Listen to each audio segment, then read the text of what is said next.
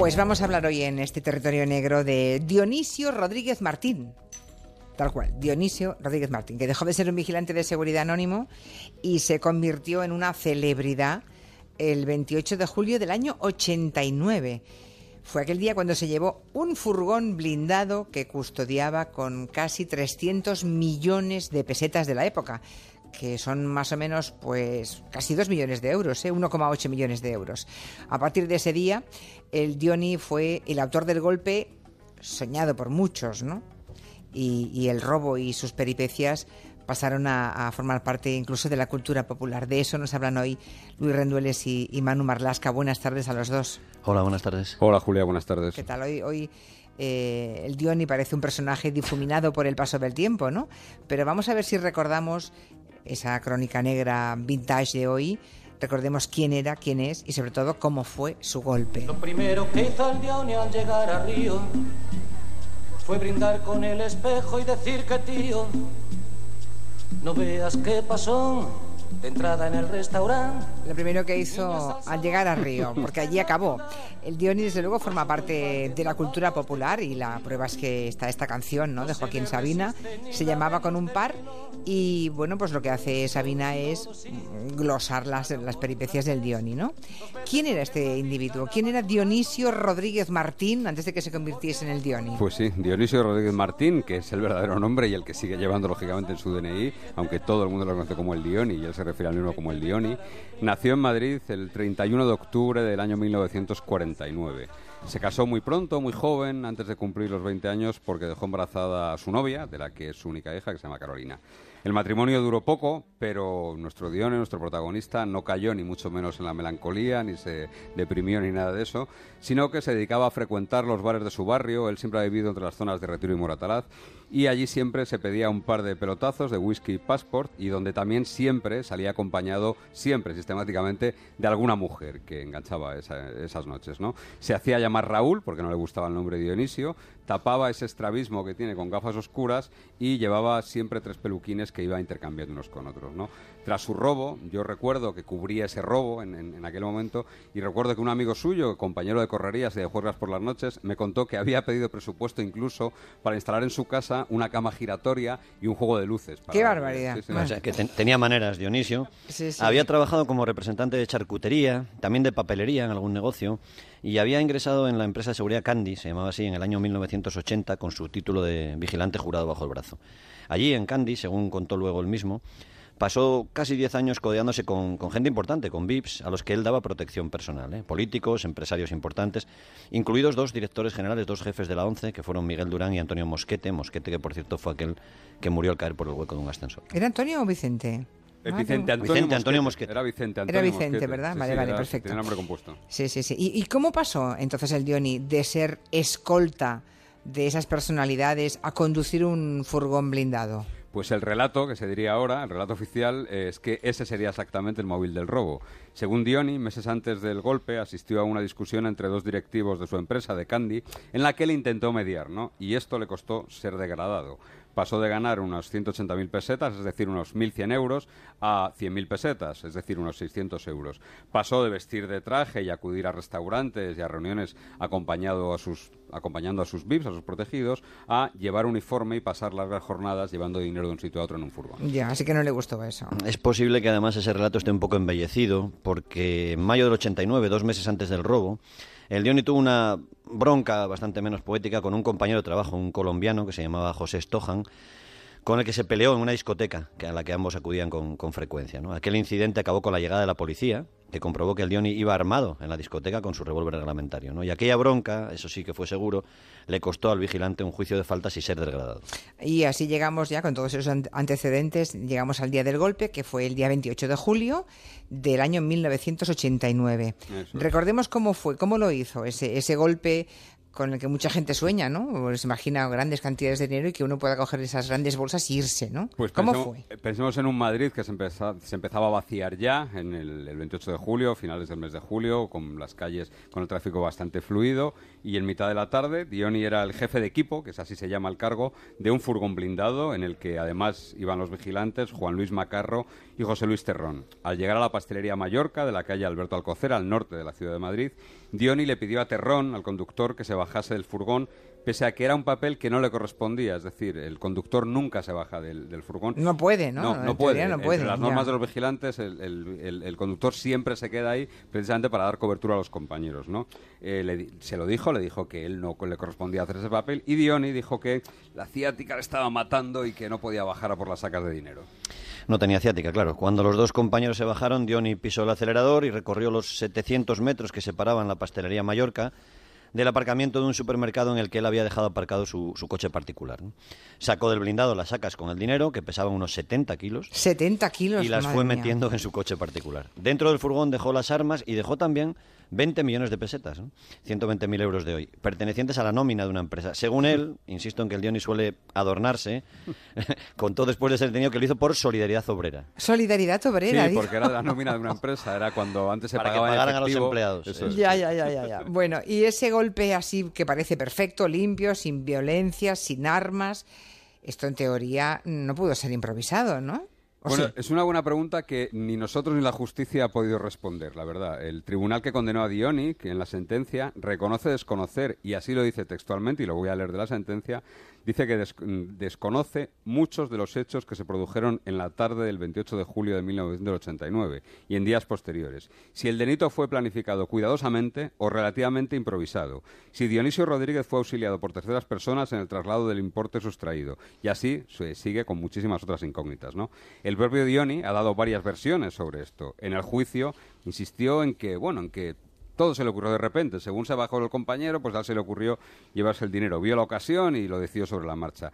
Pero él mismo, el propio Dioni, después del juicio, después de su sentencia, contó una versión distinta.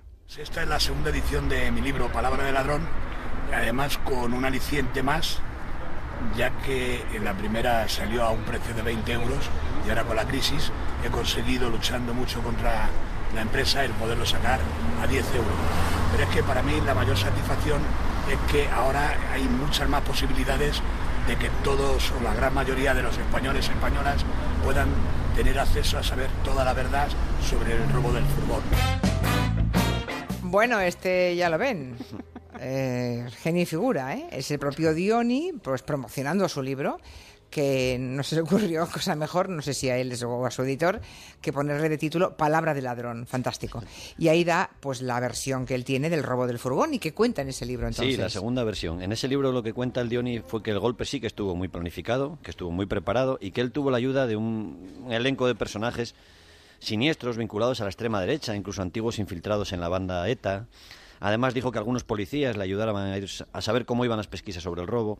No sabemos, sinceramente, qué parte hay de realidad y qué hay de fantasía en ese libro. Pero sí que hay datos objetivos que demuestran que el Diony sí tuvo ayuda. ¿eh? Tuvo ayuda por lo menos de un grupo de personas y entre ellos uno de sus mejores amigos, un constructor que se llama Miguel Ángel Dueñas Martín, que también fue condenado en el juicio como encubridor del Diony. ¿Y qué hizo este amigo, Miguel Ángel Dueñas Martín? ¿Cuál fue el papel que jugó él en el robo? Pues dos meses después del robo, del golpe del Diony, la policía encontró en poder de Dueñas 157 millones de pesetas, un poco más de 900.000 euros de ahora. 15 millones de esas pesetas en un local de su empresa, dos en la guantera de su propio vehículo y 140 millones en un zulo que había construido en su casa en el mes de mayo. Y este dato es muy importante. El mes de mayo es dos meses antes de que se produjese el robo. El zulo ya lo había, lo, había preparado. Se sabe la fecha con exactitud porque el ayuntamiento le multó precisamente por empezar a hacer esa obra. El dinero hallado en poder de dueñas era exactamente, exactamente la mitad de lo robado por Dioni. Mm, exactamente la mitad. ¿Y, qué hace él después del robo? El, Dioni, ¿cuáles son los siguientes pasos que inicia? Tampoco, tampoco sabemos una... Porque la palabra del Dioni es, es, un poco sinuosa. ¿no? Bueno, es, palabra de ladrón, como dice el nombre lo que, Lo que se sabe seguro, seguro, es que el Dioni o alguno de sus cómplices dejó aparcado el coche luego en el aeropuerto, en Barajas, en Madrid. Seguramente con la intención de despistar a la policía y hacerles pensar que se había, había cogido un avión ¿no? para salir de España. La investigación luego pensó que Diony pasó un tiempo, un par de semanas, refugiado aquí en España y hacia el 15 de agosto de aquel año cruzó la frontera con Portugal a través de Ayamonte, en, Huelva. En Lisboa habría conseguido un pasaporte falso a nombre de Carlos Patricio Martínez Valenzuela, que supuestamente, según dijo en el juicio, le había dado un tipo que se llamaba Celso Antonio Bravo Benavides, un tipo del que ni siquiera se sabe todavía hoy si existe. Madre mía, pues sí que lo organizó bien. Y desde Portugal, Diony, supongo que es cuando ya da el salto a su paraíso soñado, ¿no? A, Brasil, nada menos. luz,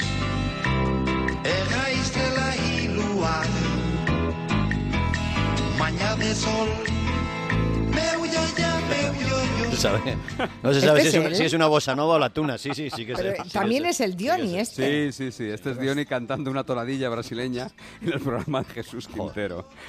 Dioni lo ha dicho muchas veces, se ha cansado de repetirlo. Tiene un ídolo, no solo un ídolo musical, sino un modelo de vida, un referente, que es Julio Iglesias y quiso emular al cantante desde el día 1 de su llegada a Río de Janeiro, donde aterrizó, según ha contado él, totalmente borracho el 19 de agosto de 1989 en un vuelo de las aerolíneas Varig. Lo que sabemos de su estancia en Brasil lo sabemos por su testimonio y Luis te va a extractar, va a contar bueno, algunos fragmentos hay una, del libro. Hay una parte estupenda, dice, escribe el, el, Dioni. Era asombroso la gran cantidad de mujeres jóvenes y preciosas que había allí, en Brasil, dice, y la facilidad para llevárselas a la cama. A los pocos días mi generosidad se hizo tan famosa que ellas esperaban impacientes su turno. Yo elegía el color de las limusinas que alquilaba según la piel de la brasileña que me acompañaba. Y acabé cogiendo algo de vicio.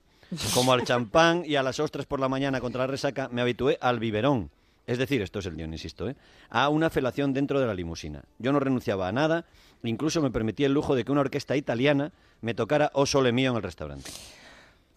En fin, todos sabemos, eh, tampoco sabemos, ¿no? Lógicamente, cuánto hay de verdad y cuánto de fabulación, ¿no? A lo mejor todo esto se lo ha inventado para, para hacer el libro, ¿no? Eh, este Pero, desde luego, pasta tenía para días de lujo, ¿no? Y, desenfreno en Brasil, pero no sabemos dónde acaba una, la verdad y empieza su, su historia, ¿no? Como te decía Luis antes, el Diony tiende a, adornar mucho las historias, ¿no?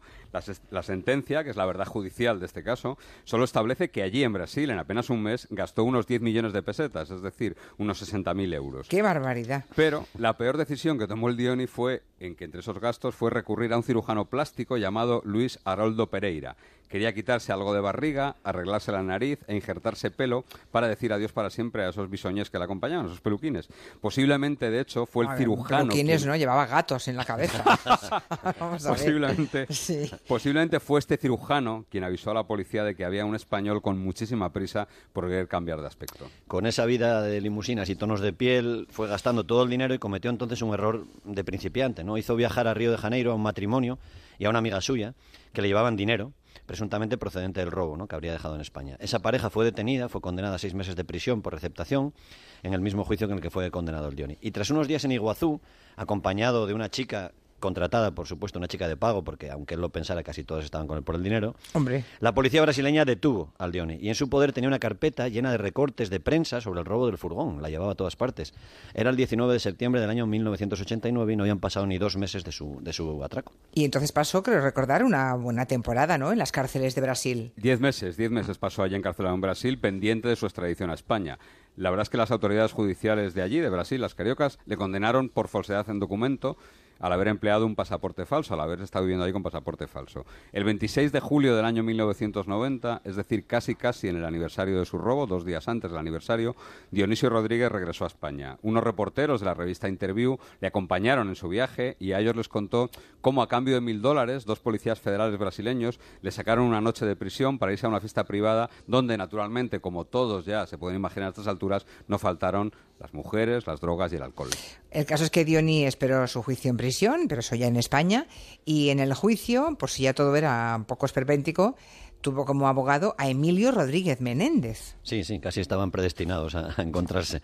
Rodríguez Menéndez empezó pidiendo para el Diony una pena benévola, cuatro meses, frente a los seis años que, de prisión que pide el fiscal, y acabó reclamando la absolución del Diony en un informe de conclusiones que algunos todavía recuerdan, en el que el abogado dijo que la actuación del Dioni había sido admirable, lo dijo así, que el pueblo español la había suelto y que el 98% de los trabajadores españoles habría hecho lo mismo que el Dioni. El 98%. El 98% de los trabajadores, que el pueblo lo había absuelto. Bueno, eh, supongo que el tribunal no hizo mucho caso de estos argumentos, ¿verdad?, tan peregrinos. No, me río porque no puedo evitar recordar efectivamente el juicio y aquel, aquel alegato final de, de Rodríguez Menéndez que fue un delirio. No, no, de hecho en la sentencia dedicó un párrafo el tribunal Arturo Beltrán, recuerdo que era el ponente de la Audiencia Provincial de Madrid, y dedicó un párrafo a rebatir las tesis del abogado del Dioni y habló de la actuación diaria de miles de vigilantes y otros empleados a cuya custodia queda confiado el dinero ajeno, es decir, que, que no todo el mundo coge ese mismo camino. ¿no? La sentencia condenó al Dioni finalmente a tres años y cuatro meses de prisión por el delito de apropiación indebida. En el fallo se establecía que Dioni se llevó del furgón 298.217.000 pesetas y que la policía recuperó un total de 157.217.000 pesetas. ¿Y lo que falta? 240 millones restantes, nada se supo nunca. O sea, 140 millones se volatizaron. Sí. Dioni siempre mantuvo que se los entregó al tal Celso, ese personaje que le habría hecho el pasaporte y del que ni siquiera se sabe si existe o no. La sentencia se hizo pública el 31 de mayo del año 91. Johnny la recibió exultante, se abrazó con la que entonces era su compañera sentimental también con su hija. Y tras la lectura del fallo, sus compañeros, cuando fue enviado a la cárcel, los compañeros del módulo 4 de la cárcel de Alcalá Meco le recibieron con un fuerte aplauso y le cantaron una samba brasileña. Como ya llevaba más de, más de 20 meses en prisión preventiva cuando se hizo pública esa sentencia, tuvo que pasar solamente unos poquitos días más en, en la cárcel y salió. No me lo creo.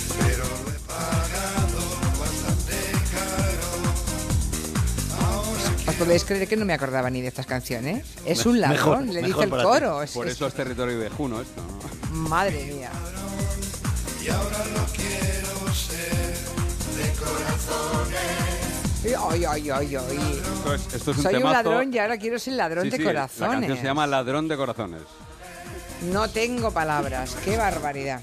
Bueno, al final, mm, desde su salida de la cárcel, eh, Dionisio Rodríguez Martín, ya convertido en Dioni para siempre jamás, ¿no?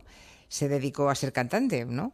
Por lo visto era su gran pasión desde niño. Siempre, Y sí. él cree que canta, claro. Bueno, no, no ha tenido ni mucha fortuna ni talento se ve que tiene tampoco, como se puede apreciar en esta canción, que como te decía se llama Ladrón de Corazones, que está extraída del disco Todo sobre mi furgón, publicado en el año 2000, o sea, ya un tiempo después de su de pasar por la cárcel. El Dioni llegó a dar, lo cierto es que llegó a dar eh, algún concierto en fiestas del pueblo, se hacía acompañar de gente tan friki como Tamara, aquella que es aquella aquel personaje que Sí, que tenía una madre que lleva un ladrillo. Es que entramos en territorio En monegal. territorio friki Sí, sí. totalmente. Sí, Una sí, madre sí. que lleva un ladrillo por las televisiones. Eso es, bueno. La- pero su principal actividad, con lo que se ha ganado la vida el Dioni, ahora ya, ya en serio, ha sido como empresario de hostelería. Abrió un bar de copas en el Molar, que es el pueblo de sus padres, que se llama La Cueva del Dioni. Después abrió otro en Barajas, que se llamaba El Caco Dioni. Y finalmente uno en Retiro, que se llamaba El Rincón de Dioni. Para promocionar este último bar, repartió fotocopias de billetes de 10.000 pesetas con su cara, lo que le provocó algún problema, porque fue acusado de falsificación. Yo recuerdo cuando esos primeros, esas billetes, esas invitaciones del bar, las trajo a interview un compañero, Juan Luis Álvarez, Sí, señor. que- un, un Sí, compañero sí. fallecido, un Fiti. reportero extraordinario, Sí, Fiti, y nos vino con, con aquellas diciendo, oye, que el Dioni le quieren empapelar por falsificación, y trajo esas invitaciones para el bar. Poco después llegó a ser condenado a cuatro años de cárcel por la audiencia de Málaga por un delito de narcotráfico, de tráfico de drogas. Pero se libró porque el Tribunal Supremo absolvió a todos al considerar que las escuchas que hizo la policía en aquella investigación había sido hechas sin autorización. Se anuló toda la historia y quedó, quedó libre de esos cuatro años. También hizo pinitos en el cine. Yo creo que participó en algún torrente y participó también en el cine porno de la mano de Torbe. Estuvo en una isla, en, en un, en un reality de estos de supervivientes y aparece en algún otro tipo de programa. Hoy el Dion está jubilado, tiene ya 68 años, vive en su barrio de siempre, Moratalaz, en Madrid, y dice que él subsiste, que vive con una pensión mensual de 750 euros. Pues igual nos está escuchando ahora mismo. Pues ¿no? un saludo desde aquí, ¿no? Está Sí, escuchando. sí. 750 euros. ¿Y los 140 millones los tendrá en algún sitio o no? ¿O se los gastó, se los, mm, los Eh, quemó? Él dice Yo- que los tiene Celso. Yo creo que él no tiene 140 millones. No tiene nada. No, la verdad es que su vida, la vida que hizo después del robo, no, no, no hace pensar que Ya, ya, ya. No, porque si los tuviera tampoco del perfil de ladrón inteligente y ahorrador, y, y si los tuviera hubiese dado alguna señal, ¿no? sí. De, de- de- de poderío.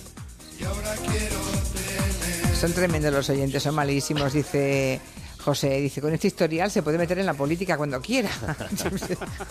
Bueno, es que es su argumentario, ¿eh? Su argumentario él ahora cada vez que sale, jo, yo robé esto, pero luego nos han robado con los preferentes y sí, los ya, ya, políticos ya. y- Sí, sí, sí. Jefa, por volver a Aramburu, un inciso.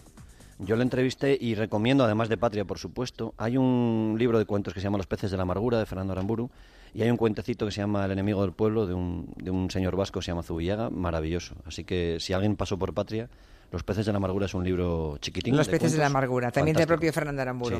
Os habéis alegrado, supongo, ¿eh? de, ese Premio Nacional de Narrativa. Muchísimo, muchísimo. Sí, sí, aunque es un libro que te deja mal cuerpo, ¿eh? te deja una sensación de desazón enorme. Sí, sí, muy necesario. necesario. Sí, sí, porque mm, entiendes perfectamente lo que ocurrió durante largas décadas en el País Vasco. Bueno, cuando yo estuve con él en Barcelona me contaba que cinco curas hicieron el funeral de Chomin, el jefe de ETA, ningún cura quiso ir a varios de guardias civiles asesinados. Sí, sí, así eran las cosas en el País Vasco. Sí, sí. Así era.